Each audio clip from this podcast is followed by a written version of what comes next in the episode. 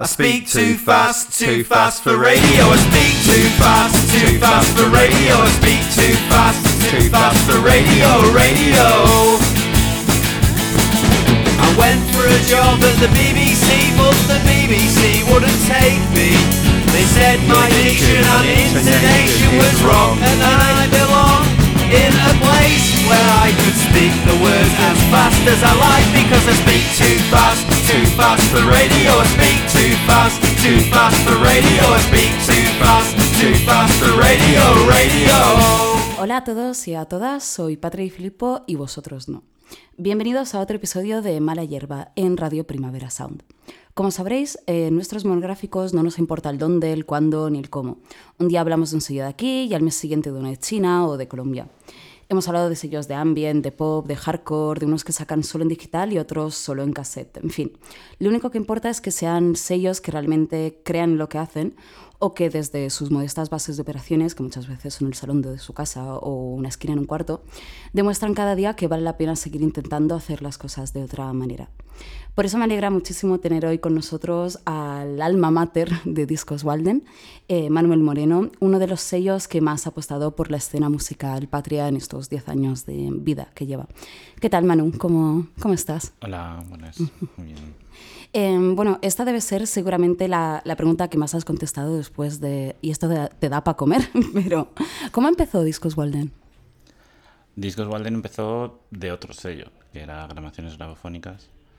Y en Grabaciones Grabofónicas éramos varios y había cosas que yo quería sacar, pero la, la democracia hacía que no saliera en Grabaciones Grabofónicas y decidí sacarlo, o sea, montar un sello a mi bola que era que fuese yo solo para sacar esas cosas que a mí me gustaban. Empezó como muy modesto, o sea, grabaciones grabofónicas sí que sacábamos, estábamos sacando ya discos de grupos, LP, singles, etcétera. Discos Walden empezó simplemente con como CDRs y cassettes. Uh -huh. Entonces al principio pues no, no, había una inversión muy grande, era como bueno, pues un poco por ayudar a los grupos, sacar pues, las primeras referencias eran básicamente maquetas de, de los grupos. Eh, entonces la inversión no era muy grande y luego empezó a dar beneficios, bueno, beneficios entre comillas, y, y, ya fuimos fui sacando cosas un poco más grandes, luego ya pues singles al principio, luego ya LP, hasta que ya fue un sello más de verdad. Pero la idea inicial al principio era que, que, que fuese eso, simplemente CDR, cassette y, y ya está. Uh -huh. Y decías que nació un poco como para sacar lo que, lo que a ti realmente te interesaba o lo que a ti te daba la gana. Eh, ¿Cuáles fueron esos grupos, ese grupo, esa canción que te dijo yo quiero sacar esto y apostar yo por ello? Pues Los Claveles. Así que ese fue el grupo que era ahí era también un poco porque era muy pequeño a lo mejor para sacar de golpe uh -huh. un, un, LP o algo en grabaciones grabofónicas y era como bueno o sea, ayudo, o sea yo grabé les ayudé a grabar eh, las canciones y, y, luego pues en vez de hacer simplemente una maqueta normal del grupo creé el sello un poco para, para que saliese bajo, ese, bajo esa cabecera y, y luego a continuación ya fue un Garrapataces que era un grupo de Barcelona uh -huh. que lo, de, del que salió luego Canacapila y, y también entonces fueron como las primeras referencias fueron estas. De hecho si si buscas en Discogs, no sé si sabes que tienes como ficha de Manu Bank y pone sí. visual no sé qué y técnico. Y técnicos, pero esto, o sea, tú ayudabas a grabar a...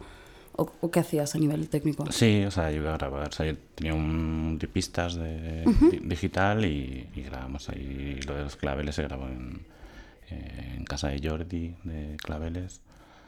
Pues eso, las voces en el baño, el resto en el salón, ahí con el multipistas un poco cutre y luego la batería en local de ensayo.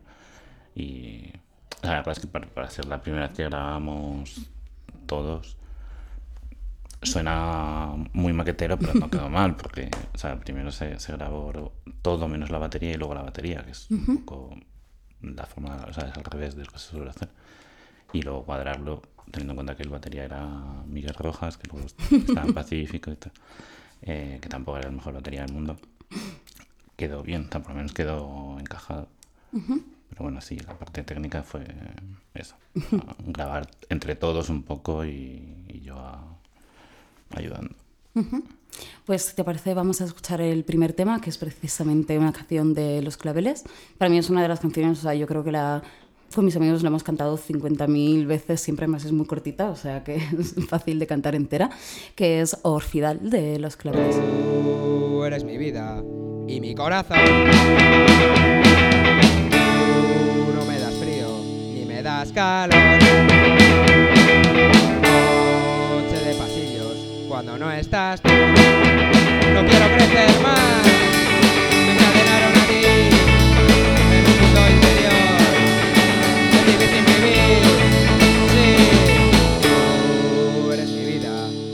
Tú no me das frío ni me das calor.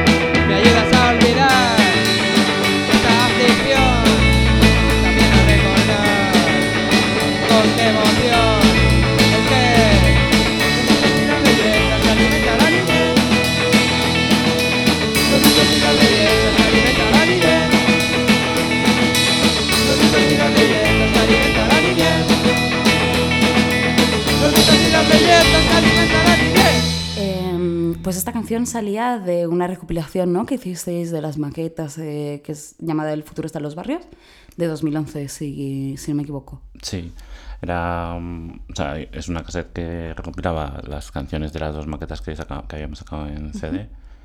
Eh, un tema que había sacado, había salido en una Doropedia de lo que hacía Producciones Doradas, como una, unos discos temáticos que hacía Producciones Doradas. Y las tres canciones del- de un split que sacó Club Social, eh, con un split con Carcapila. Y luego todas las canciones, como eran las que habíamos grabado así en plan cutre, pues era, bueno, venga, vamos a sacar una cassette con, con ellas porque todo, todos esos discos en donde habían salido estaba agotado. Y era una forma de, bueno, darle una segunda oportunidad. ¿Y por qué empezaste a sacar CDs? ¿Porque era más barato? ¿Porque tal? ¿Todavía no había la fiebre del vinilo? O... Bueno, o sea, era eso, era, era como maqueta. O sea, CD solo sacamos tres, de hecho. Bueno, cuatro, bueno, mm, cuatro o cinco. Pero bueno, que básicamente los, los dos de, de los claveles, porque eran maquetas y lo entendíamos como tal, no, no había intención de que ya fuese vinilo, porque sabíamos que tampoco tenía un sonido increíble, ni, y era apostar por un grupo que ni había tocado cuando salió la primera maqueta, de que saliese ya en vinilo. Era un poco. Y no había, tampoco había dinero. Un poco kamikaze, ¿no? Era todo, todo señalaba no. O sea que, bueno. ¿Y cómo creciste a Marcos? Tú creo que so- sois amigos, ¿no? Desde hace tiempo. Sí, bueno, yo- tenía una tienda de discos en la calle, No en la calle Pez que se llamaba Bang y, y luego además pinchaba en el Freeway y en la Vía Láctea. Entonces, Marcos venía a la tienda, venía a verme, sobre todo a, a vernos pinchar y tal, ya como que le gustaba lo que poníamos y era como, bueno, a base de venir, pues mm, nos acabamos conociendo más porque además vivíamos en la misma calle. Y era como, bueno, pues era gracioso y bueno, sí que nos hicimos amigos y de hecho es como cuando él tuvo, o sea, él tocaba en AU, un grupo así como experimental y de ruidismo y tocaba, el, tocaba el saxo mal y mal aposta. Y, y entonces un día me dijo en plan de que estaba ahí haciendo canciones, que quería tal, en plan de que si, si quería meterme con él en el grupo y tal, y que no tenía ni puta idea de tocar nada. Pero aún así lo intentamos. Y, y nada, ya se dio cuenta de que no sabía tocar nada y siguió él con otra gente y fue los claveles. Entonces, como que bueno, en el grupo, eh, o sea, tuve conexión con el grupo desde el principio, desde antes de que se crease. Entonces, como que bueno, ya cuando tenían canciones y tal, pues les, les monté los primeros conciertos, les grabé las maquetas y bueno, y luego seguimos siendo amigos. Y mm, el siguiente tema que vamos a escuchar, en cambio, lo has escogido tú. Yo debo decir que no los conocía. Está bien, ¿no? Diez, diez años después puedo seguir descubriendo cosas. Y es ah, el tema se llama Ca- Transcantábrico de los asturianos montañas, que son de Asturias y me lo sé. ¿Por qué has escogido este tema, que es de los primeros también que sacasteis? Pues, o sea, montañas también, o sea, estuvimos un poco desde el principio, habían, le sacamos un 10 pulgadas en grabaciones radiofónicas y yo sabía que de esa sesión había una canción que me gustaba bastante y que no llegó a salir en 10, 10 pulgadas, en teoría iba a haber salido en un split y luego no llegó a salir. Entonces cuando empecé con lo del Club del Singer, que fueron los primeros vinilos que saqué en Discos Walden, eh, les dije de meter la canción, a lo mejor haber grabado otra, pero bueno, eso no llegó a, a surgir. porque ahí el grupo ya mm, existía, básicamente. Y bueno, pues hizo un split con Germán Carrascosa y, y se metió esta canción tras Cantábrico. Me gustaba mucho y estaba ahí mm, parada. Pues vamos, vamos a escuchar, ¿no?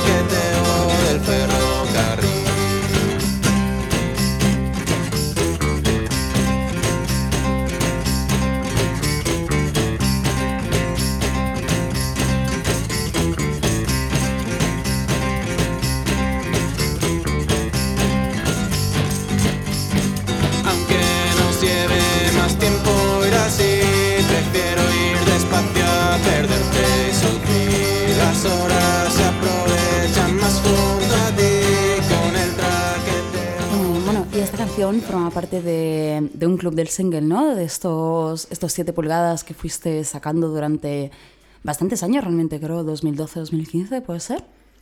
Eh, mm, sí, tres años enteros justo. O sea, Eran unos singles trimestrales. eh, o sea, te hacías socio, o sea, era por suscripción, entonces te hacías socio y pagabas una cuota anual y entonces eran los.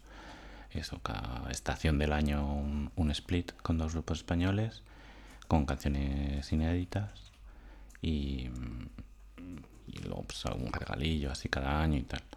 Y nada, pues esto, 2012, 2013, 2014, sí. Hasta, bueno, Yo sé que antes Fletchers, ¿no? Yo creo que fue el último, si no me, si no me falla la Sí. memoria, con No Fax.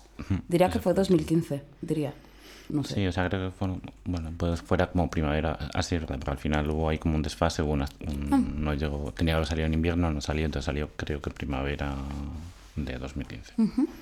¿Y eh, funcionó? ¿La gente se suscribía realmente o...? Al principio funcionó bien, luego ya el segundo año un poco menos, el tercero un poco menos, y luego ya no era solo tampoco que, que hubiese más gente o menos, sino que luego también era más, más difícil como hacer que los grupos te, te mandasen canciones inéditas, que no sé, ya la gente pues quería sacar su single o su LP directamente y era como, es que... tal".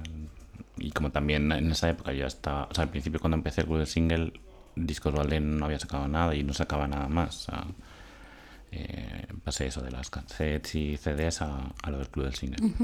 Y después ya sé que iba sacando más cosas, entonces había grupos que era como, bueno, me gusta y a lo mejor no solo para un par de canciones en, en un split, sino como, bueno, vamos a hacer un single solo del grupo, o vamos a hacer un LP. Entonces, bueno, como que una cosa se fue apagando, pero iba viendo más cosas nuevas. Claro. Y mm, tienes un carnet y todo, ¿no? Creo haber visto ahí. Es que en internet está casi todo borrado. O sea, cuando intentas acceder como a la página, entonces como no podía hacer mucha arqueología. Pero sí que he visto una foto de- del, del carnet. ¿Tú eres, eres socio de muchas cosas? ¿De algún club de campo? No, o sea, de hecho, o sea, y pensándola, o sea, me hice- cuando con el club del single me hicieron una entrevista, bueno, entrevista, unas preguntillas en, no acuerdo si fue para Vice, y, y me hicieron preguntar si tenía ahí como carnet y pensando era como, es que en realidad creo que solo he tenido carnet como de, de cuando iba, cuando hacía judo, de, de la federación de judo, ese es el único carnet que tenía ahí como con mi nombre y, tu- y la foto y tal. Pero me hacía gracia el concepto de del carnet, entonces era como estaba ahí impreso, te ponía el nombre con máquina de escribir del socio, el número de socio, y se lo plastificaba y se lo mandaba. Me hacía gracia que fuese algo también así como físico. Físico. Yo debo decir, esto no tiene nada que ver, pero yo estoy federada, o estaba, en bridge. Juego a cartas. Había una profe del instituto que sabía jugar a bridge, entonces como mi actividad extraescolar era jugar a bridge y tenía ahí la federación italiana. Ahora no sabría jugar, pero, pero sí, sí, estoy federada en bridge.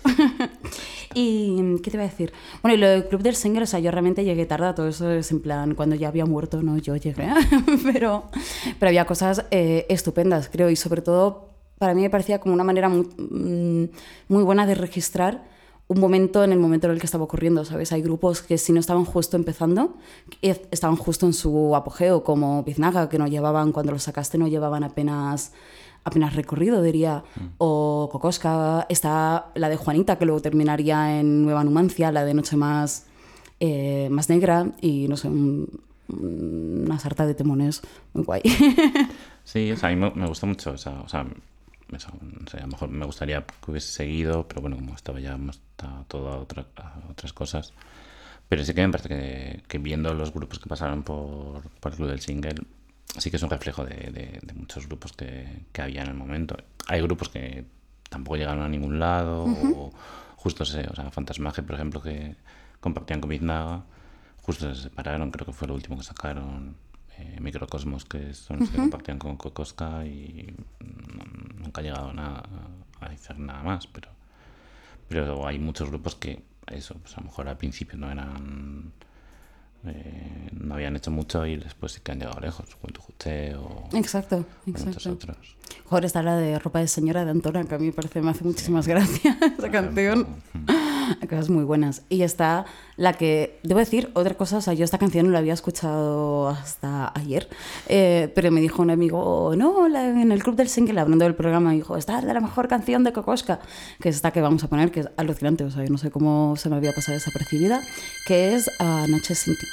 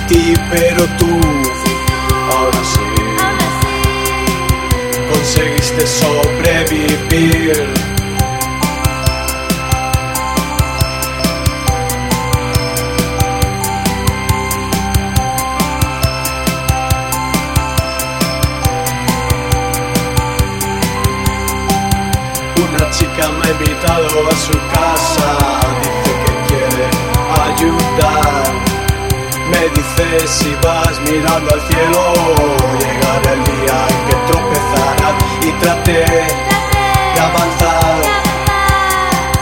Mirando hacia el suelo y allí tropecé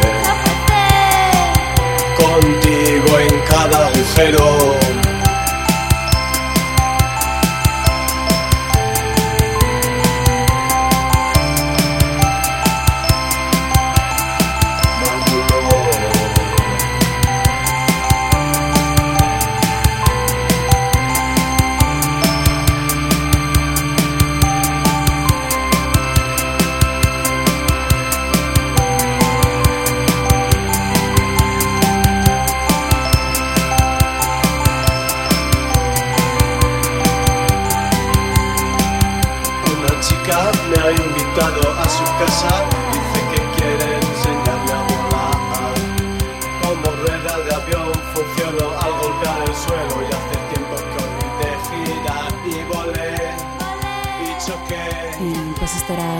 Ti de Kokoska del primer grupo del single Primavera 2012. sí Que suena así a Primavera Sound 2012, ¿no? Primavera 2012, un poco. Y mm, a mí me recuerda, es raro porque, claro, yo lo he escuchado. O sea, voy, voy atrás, voy, voy mal de tiempo en el sentido que la he escuchado mucho más tarde de lo que salió, pero me recuerda a los Tripping You de ahora. Tiene un toque esta canción muy, muy así, o sea, o unos derroteros que Kokoska creo que no han vuelto a pillar así tan sintes. ya sí que era un poco diferente y de hecho la otra canción del single sí que la metieron en el disco pero esta no se quedó ahí nunca tampoco había hablado con ellos no sabía si era porque tampoco les gustaba mucho simplemente la veían solo para esto y, y dentro de un LP con canciones diferentes pues no les Claro, tanto sí, es eso. No, no pega mucho con todo lo que hacen, pero es, es, vamos, me flipa. Y antes se me ha olvidado preguntarte, has dicho no sé qué de cosas que no llegaron a salir y tal. Así, ¿se puede contar que nunca jamás llegó a salir en Walden? Así, esos proyectos que se quedaron en la cantera.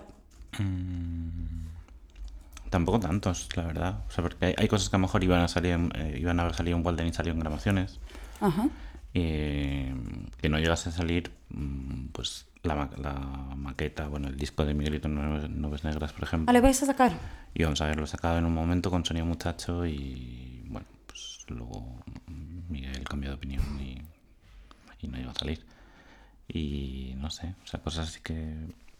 Villarroel, por ejemplo, sacaron un LP, o sea, bueno, grabaron un LP. Tampoco es que estuviese apalabrado ya que fuese a salir en Walden, pero vamos, que a mí me gustaban mucho y, y de hecho, bueno, se separaron mientras estaban grabando, entonces como que está todo grabado, pero no está ni mezclado al parecer. Hostia, o sea que se queda ahí como un borrador, ¿no? Y de hecho les hablé con Elsa después, tiempo después, en plan, es como, bueno, aunque el grupo ya no exista, pero claro. tampoco importaría que salga. Y, bueno, nunca tampoco iba a salir. Alguna otra cosa yo creo, pero ahora no me acuerdo qué más. Y mm, el siguiente tema que vamos a escuchar, en cambio, es. ah, espera que. eh, eso. El viejo hotel. Es que Manu me lo ha cambiado al último momento, entonces ahora no me lo, no me lo sabía. El viejo hotel de Germán Carrascosa, que yo le, la verdad le piloto cero. O sea, es el típico, la típica nombre que he escuchado muchísimo. Ahora le ha sacado Caballito también, un, un disco, etcétera, pero como nunca me he metido en, en el mundo de mm, Carrascosa, por así decirlo. Eh, ¿Por qué has escogido esta canción? Pues me gusta, o sea, es de, del disco Hay un lugar, que la verdad es que podría haber puesto pr- prácticamente todas de ese disco y me gustan to- casi todas. Y no sé, iba a haber puesto Viejo Colchón que era más animada y luego cuando al final Viejo Hotel es más tranquila y me apetecía más. Pues vamos a escuchar. eh, ahora me sale viejo colchón todo el Viejo rato. Hotel. Viejo hotel de Germán Carrascosa. Fui a despedirme, pero tú ya dormías. Era muy tarde y besé tu mejilla. Mis pies comenzaron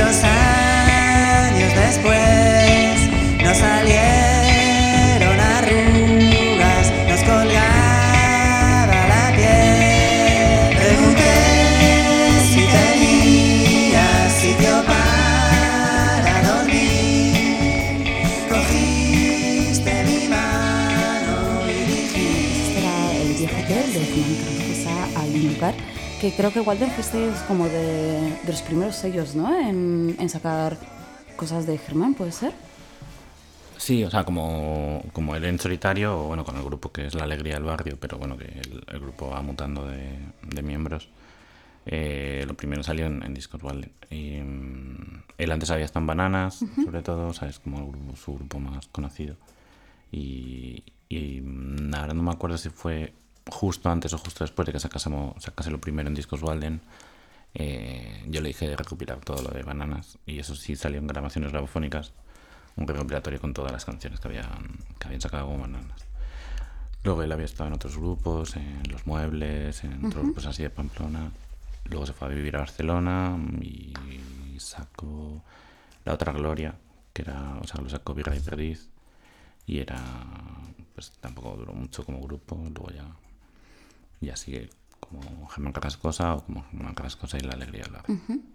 ¿Y cómo llegas tú, o sea, cómo construyes para sí tu catálogo? Es decir, ¿vas buscando cosas o cómo, tienes un método simplemente te llegan cosas y aceptas y quieres que salgan en Walden un poco como...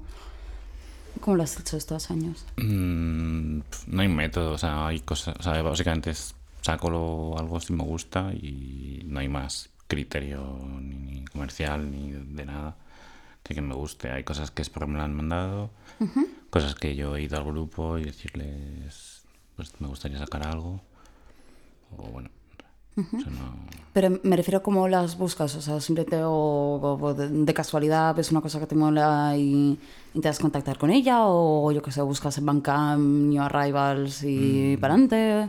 No, o sea, normalmente ha sido de, pues a lo mejor en un concierto, o escucho algo en algún lado, o alguien me lo pasa.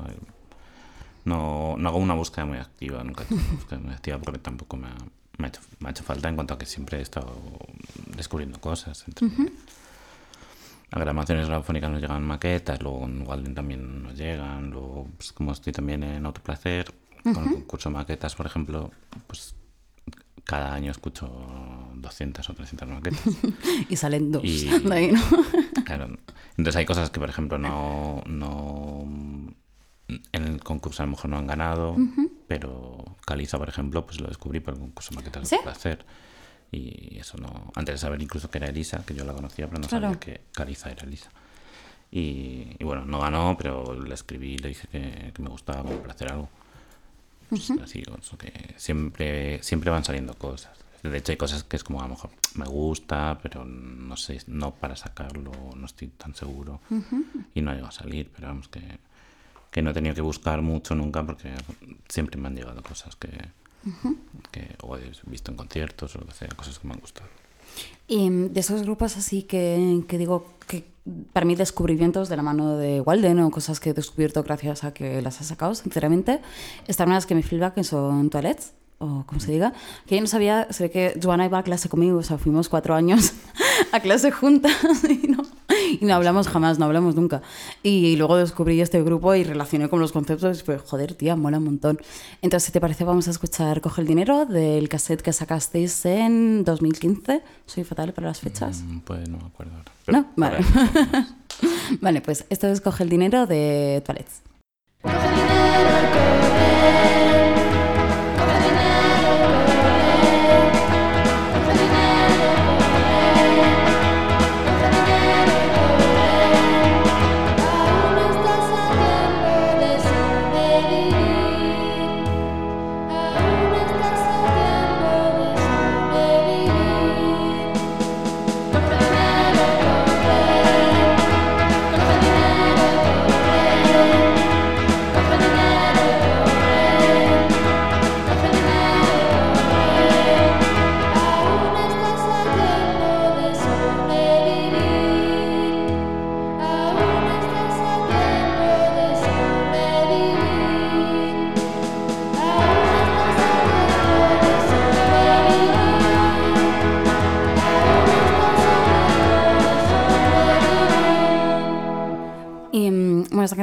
encanta, bueno, me encanta todo el cassette porque además duran como creo que la canción más larga, que son un minuto cincuenta o algo así. Sí, vamos a escuchar en un suspiro. Y, y eso, me flipan las canciones que en, en menos de un minuto son capaces, un poco como María del Mar Rojo, ¿no? La de los lagos, que para mí es el símbolo, o sea, el ejemplo perfecto de una canción que dura mm, nada, una patada, y es súper buena. No, no soy muy fan, no sé tú, yo no soy muy fan de las canciones de más de tres Vale, minutos. Más de tres minutos es rock progresivo. Exacto. Y, y Torres me mola también porque creo que desde Walden también os habéis atrevido, o te has atrevido a veces a sacar cosas que no conocía casi nadie, o como apostar por alguien, eh, joder, que está empezando, o en el caso de los Torres, que creo que sacaron esto y, y hasta luego, ¿no? Sí, o sea, lo de Toilets, por ejemplo, fue coedición con Cofradía de la Pirueta. Y eh, de hecho era. Yo había escuchado algo, no me acuerdo ahora si una canción o algo suelto, y, o me lo había pasado Miguel, a lo mejor, que era el exnovio de Joana. eh, y me había gustado mucho. Yo sabía que ellos estaban grabando para sacar una cassette con la cofradía y yo me sumé un poco. O sea, y no fue tanto en plan.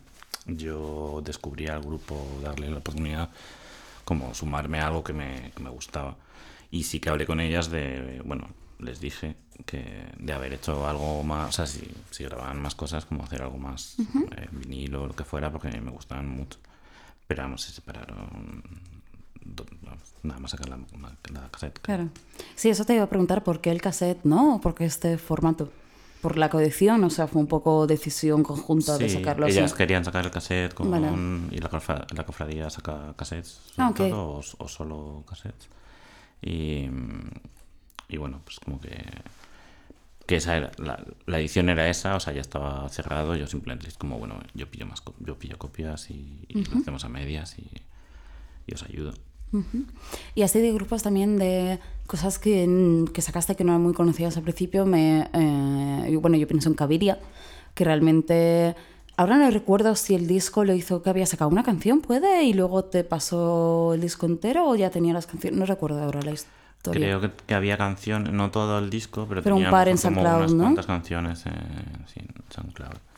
Y, y ahí, bueno, ahí fue por José y Benfica Sound y a medias con, con Walden y, y sí, ahí no, no- vamos, no era muy conocida. De hecho, después de sacar el- la cassette y CD tampoco fue muy conocida. Yo creo que ahora que está haciendo otras cosas es cuando está llegando un poco más lejos, pero eso pasó ahí un poco, tampoco desapercibido porque las cassettes se agotaron, pero, pero bueno, como que era algo que yo lo veía con muchas posibilidades y ha tardado en, en- en explotar. un poco. ¿Eso te ha pasado muchas veces de apostar por algo y que luego, dos años después, todo el mundo flipándolo y decir un poco, oye, que yo... Sí, o sea, ha pasado mucho, pero no nunca he dicho en plan de, oye, o sea, porque la, la idea también es esa, un poco ayudar a los grupos y, y lanzarlos y es como... O sea, es un poco... A mí me gusta algo y es como intentar darlo a conocer, es como en plan de, mirad, mirad esto, esto está muy bien. Y a veces sí que funciona nada más sacarlo y otras veces tarda en tiempo en, en que la gente le haga caso y hay veces que nunca le llegan a hacer caso.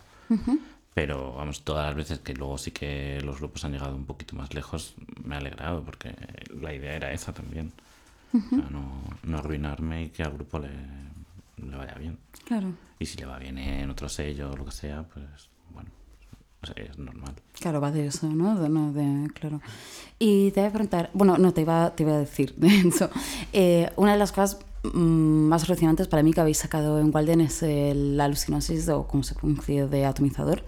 Eh, no recuerdo el año, también soy malísima para las fechas, pero me parece, me parece la hostia. Eh, no sé qué opinas tú. Sí, o sea, a mí me gusta, me gusta mucho. Eso fue un poco eh, José Atomizador. eh, Él tenía unas canciones, habíamos, es que ahora no- ah. O sea, él tenía las canciones y entonces nos escribió a, a Murky, de Alejo y a mí, en plan si queríamos hacer coedición con él. Y, y bueno, o sea, que a mí me gustaba mucho y, y dije que sí, o sea, dijimos los dos que sí enseguida y, y el disco la verdad es que fue muy bien. O sea, eran pocas copias, éramos tres Claro. sellos y esperamos que se, se agotó bastante, bastante pronto. Y es- me parece un muy buen disco. O sea, me gustan más que otros discos suyos, vamos, que todos son buenos, pero me alegro mucho de, de que contase conmigo. Pues si te parece, escuchamos V3 de alucinosis de atomizador.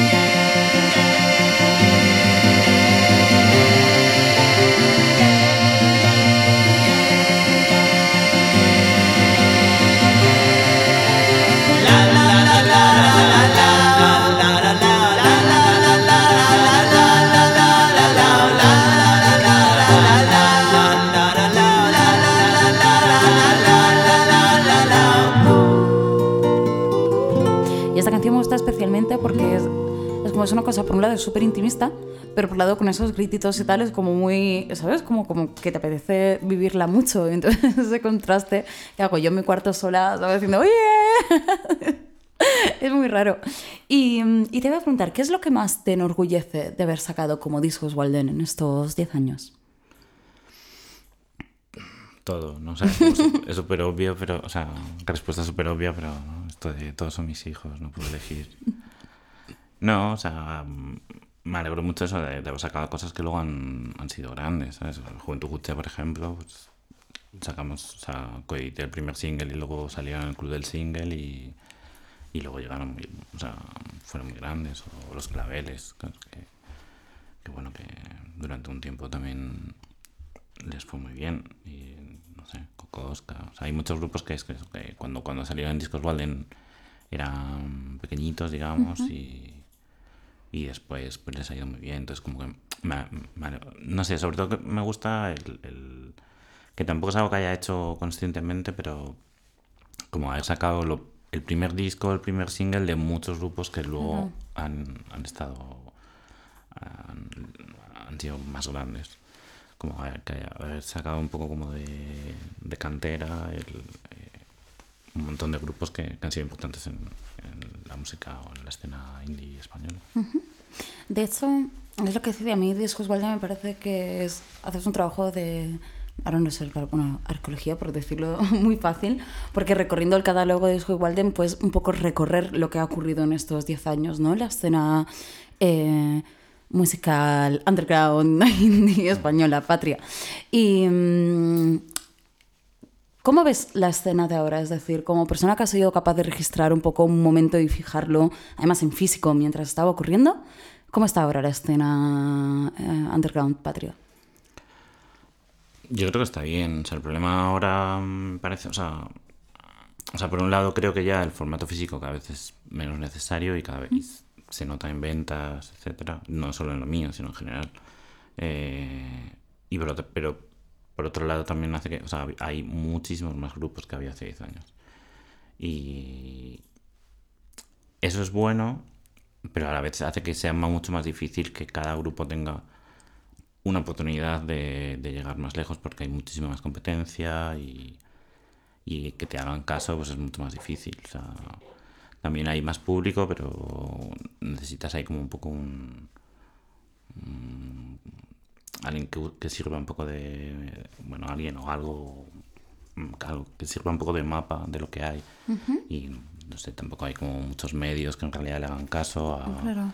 a esta escena ni ni hay muchos sellos de referencia o sea cada vez hay más sellos también y eso pero que sacan tres cuatro cosas desaparecen etcétera. Entonces como que creo que durante un tiempo pues la gente se fiaba un poco del criterio de discos Walden y, y era como que bueno pues del single, por ejemplo, que no es que fuesen grupos del sello, sino bueno, sacar cosas que, que me parecen interesantes, sirvió un poco de, de orientación o de, ¿no? como de curaduría de, de qué era interesante. Y ahora la escena es más grande y puede, ser- puede haber cosas más interesantes, pero es más difícil llegar a ellas, creo, que la gente sobre todo descubra lo que hay, porque no hay nadie señalando.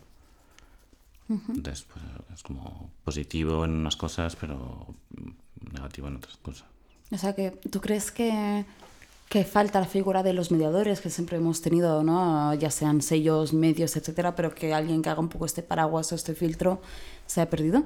Yo creo que sí. O sea, ahora mismo no hay, no quiere decir que se haya perdido para siempre, o que quiero pensar que no, sino simplemente ahora mismo es un poco eh, cada uno a su bola y sálvese quien pueda y, y- y no hay... No hay tanta- Intermediarios, quizás, sí, ¿no? Tantos eh, sí, intermediarios que orienten un poco, que, que señalen, yo sé, pues. Tampoco es que haya habido muchos medios que hayan hecho esto caso, caso a esto, ¿no? Pero vamos, no sé. Buenísimo, en una época, por ejemplo, sí que cubría ese, esa falta, esa carencia. Y sellos, pues también. Y ahora, pues no sé si lo veo tanto. O sea, Caballito, por ejemplo, ahora está haciendo cosas. Pero Sonía Muchacho, que en una época también era como orientativo de, de esa escena, ahora está tan abierto a, a todo y qué guay que, le- que les vaya de puta madre, pero, pero ya no, no, no hay un criterio concreto. De, Claro. ya es un poco. Es un, un, un, un abanico muy- mucho más amplio. Entonces, aprovechando que te tenemos hoy aquí, eh, ¿qué dirías que es interesante en este momento? ¿Por quién apostarías tú? ¿Grupos o sí? No sé, es que tampoco. O sea, yo creo que algo que sea como un poco heredero de. de lo que a lo mejor yo he sacado en, en una época tampoco lo hay. Sonia Muchachos sí que saca cosas que son parecidas. Eh, no sé, lo de la Trinidad o, o La Plata, etcétera. Son cosas que a lo mejor cinco años antes o diez años antes podían estar en Discos Walden. pero mm, me gusta, por ejemplo, Yandar Records. me Ah, está muy que- guay. Que son cosas que es como. Es interesante, o sea, es gente más joven que siempre. El indie siempre se ha quejado de que no hay relevo generacional y son el ejemplo de que lo hay Claro. y, y son bastante, bastante activos y también es un poco lo mismo que podía ser en otro entorno unos años antes, de que son cinco personas haciendo diez grupos, ¿sabes? Al final son, son variaciones de los mismos elementos y me parece bastante interesante. O sea, musicalmente están bien, hacen cosas, se mueven mucho y, y sí que es algo que, que me hace gracia y que, que, bueno, que puede ser un poco... Exista, ¿no? Sí, me parece que hay un espíritu similar al que yo he podido tener. Eh, creo que cuesta, me estoy enrollando mucho en este tema, pero eh, creo que cuesta sobre todo dejar espacio. O sea, parece, parece que, ¿sabes? Que, que una escena o unos agentes de una escena que están envejeciendo sigue manteniendo el mismo puto espacio de siempre, ¿no? Entonces en los locales vas a los sitios, no sé, como que hay un desfase ahí entre hay gente joven que quiere hacer cosas, pero como que la gente vieja sigue ocupando el mismo espacio donde esa gente joven querría hacer cosas o la gente joven no ha encontrado del todo un nuevo espacio, ¿no? Entonces estamos como en un momento de transición, pero que sí, no sé. Es un momento de transición porque no sé cuánto tiempo puede durar este momento Ya. de transición, porque esta gente mayor que sigue ocupando el espacio... Que se mueran. no- claro, pero es que tampoco es tan mayor como para que... Claro. O sea, ya han pasado el- el- el- la edad a lo mejor en plan de me caso y me voy a vivir a Pinto y dejo el indie. Y, y entonces, si eso no es, pues puede ser eterno. O sea, va a seguir, pues eso, llevando la programación de las salas Claro. y, y, mm, sacando las cosas y siendo, siendo los periodistas de referencia, etcétera. Entonces, como que se va a seguir haciendo cosas a las mismas. Sí, sí, perdón. Se va a seguir haciendo caso a las mismas cos- cosas de siempre. Claro. Y esa gente nueva que ellos mismos se vieron, o sea, esta gente mayor también estuvieron en su lugar y, y- y cuando eran jóvenes tuvieron, tuvieron problemas para llegar a, a tener acceso a ciertos sitios y ciertos medios, eh, no dejan el hueco para los demás, para Claro. la siguiente generación. Entonces, no sé cuánto se puede estirar esto, supongo que la única solución es eso, que esta gente joven pues haga sus, sus propias salas, sus propios medios, etcétera. Nuevos espacios en cambio de ocupar antiguos, ¿no? no van a poder ocupar antiguos, no creo que vayan a poder ocupar antiguos.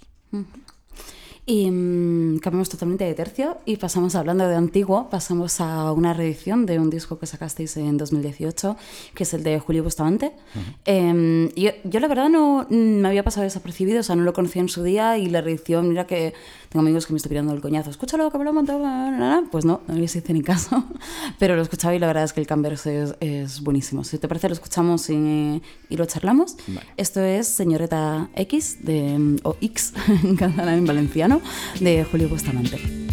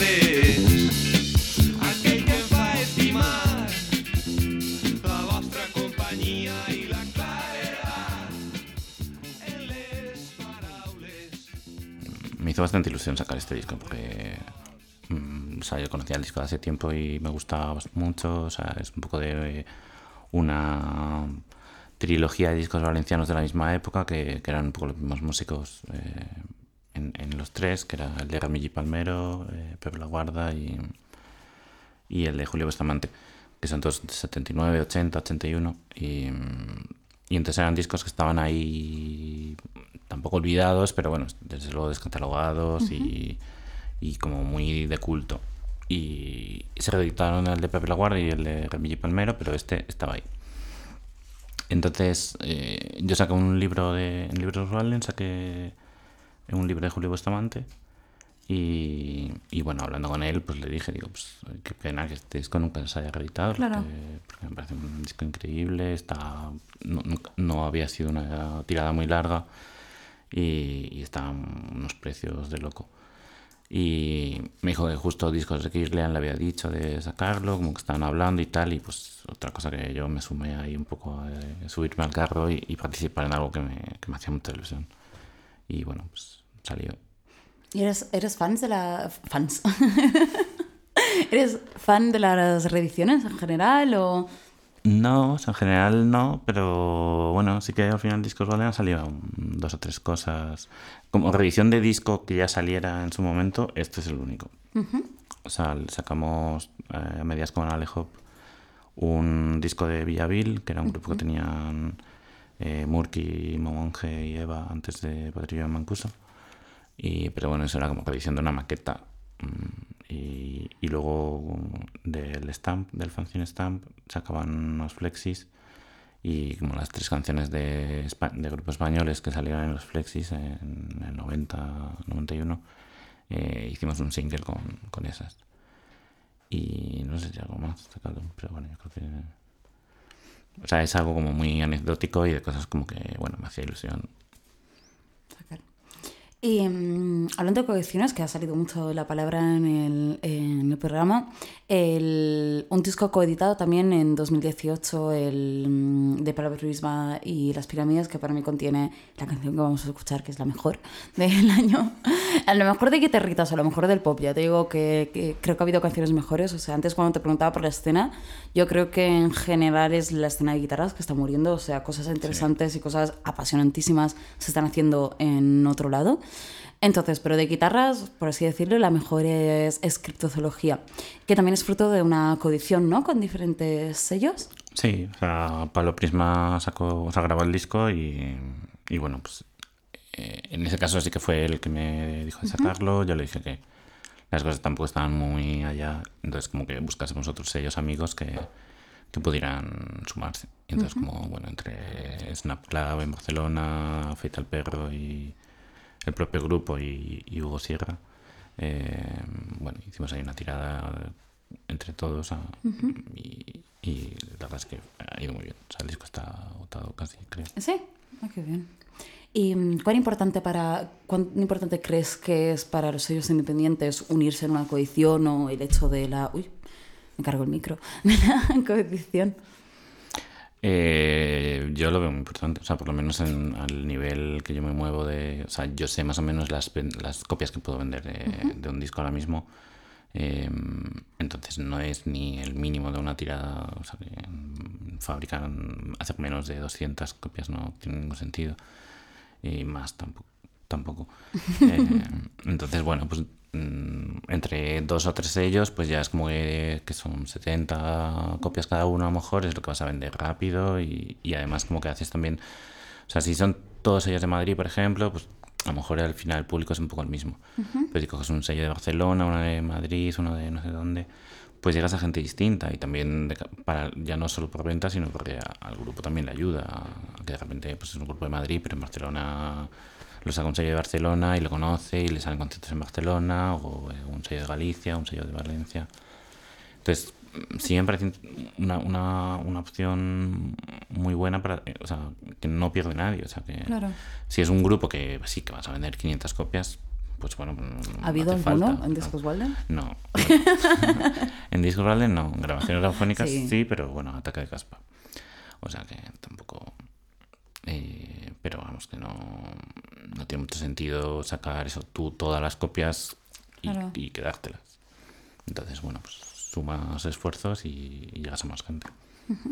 Pues si te parece, escuchamos Criptozoología de Pablo Prisma y las pirámides. No he dicho el nombre del disco porque, porque tengo muy mala memoria. Es, grande, es que me sale Grandes Felinos, Remedios Regulares. O sea, Gran- grandes sonidos fantasma. vale, pues eso, Grandes Felinos Fantasma de Pablo Prisma. Ven conmigo, cogidos de la mano hacia el vacío, caminos que no sabemos dónde van. Nada de todo esto tiene sentido si las horas aprenden a escurrirse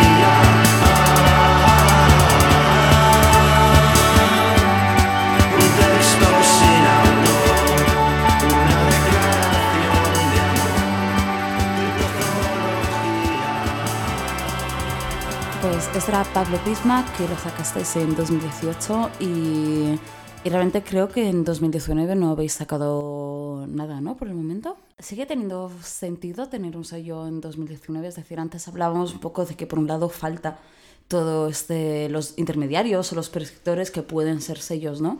Pero por otro, otro lado, los sellos cada vez son más net labels que sacan directamente en digital o directamente la figura de intermediario está cayendo. Entonces, tú como persona que tiene un sello, ¿cómo lo ves o qué opinas?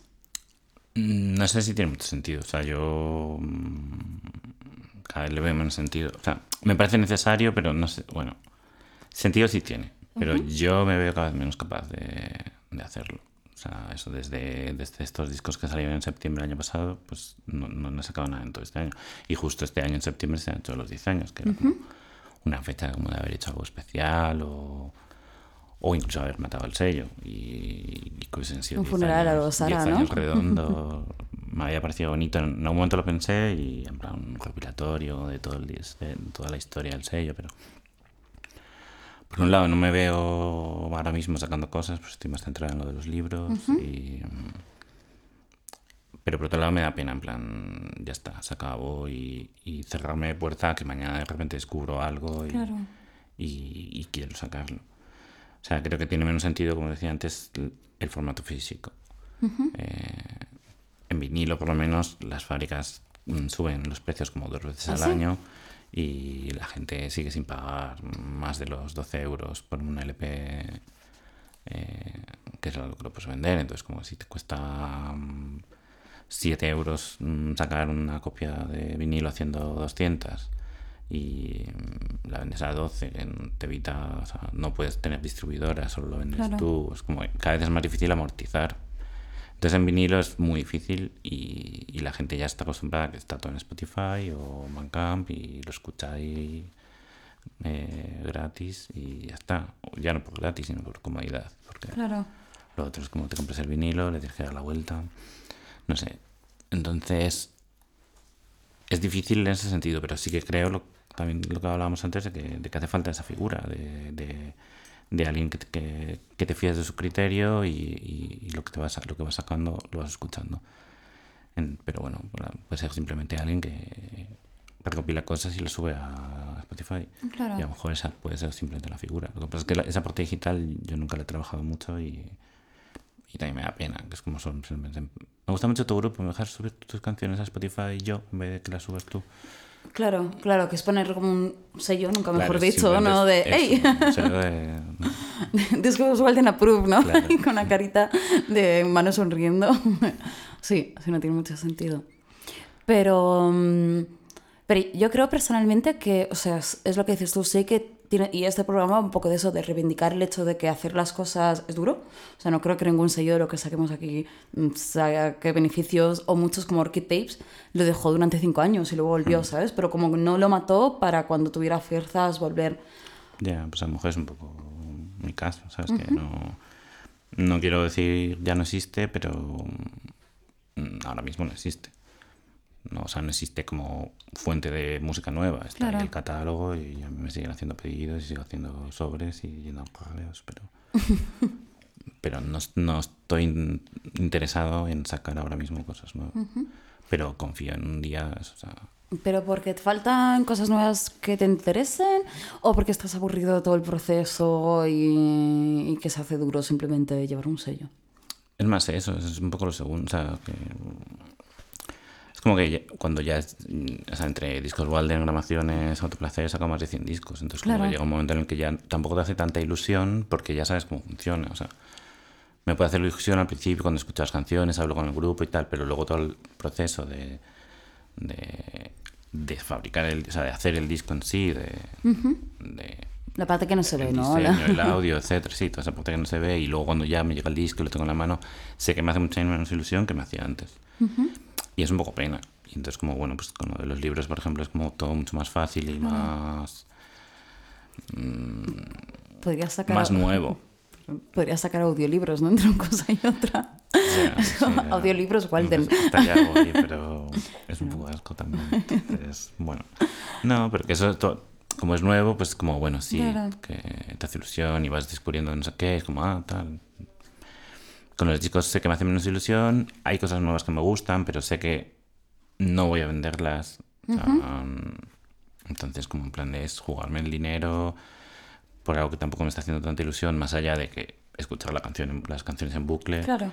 Y bueno, pues como ahora mismo estoy en ese punto. Ya, es- en realidad está un poco, o sea, no es que el sello no está muerto, simplemente está como, como hibernando.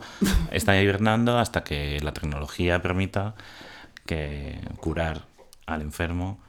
Y yo confío en que también eso, pues que haya cosas en el futuro que permitan eso. O sea, a lo mejor no es vinilo la solución, Claro. pero que haya algo que no sea eh, que las fábricas de vinilo se forren y, y tú te las pases putas para vender 50 copias. Claro. Pero eso también mola y reconecta un poco con lo que decías antes, el hecho de que, bueno, pues si tú que eres un poco de la generación anterior, no tienes tantas ganas de que los, los jóvenes que ahora sí que están haciendo sellos y que tienen ganas y que todavía están descubriendo el proceso, ¿sabes? Pues igual les toca a ellos, ¿no? Es un relevo más natural en el sentido, o sea, Sí. lo veo natural el hecho de perderle tanto interés progresivamente.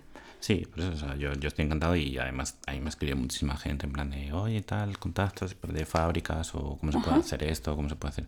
Y ahí me encanta ayudar a la gente de- y, y darle consejos de, de cómo lo pueden hacer, incluso a los grupos, como yo creo que si, si el grupo ya tiene un, unos seguidores, etcétera, pues como autodidate, es que no necesitas un Exacto. sello ahora mismo, ¿sabes? Que yo te paso el contacto de la fábrica, si quieres hacer un vinilo, te lo haces y además lo- en conciertos lo vas a poder vender mejor, incluso que si simplemente tienes una web, una tienda online o sea y, y ya está.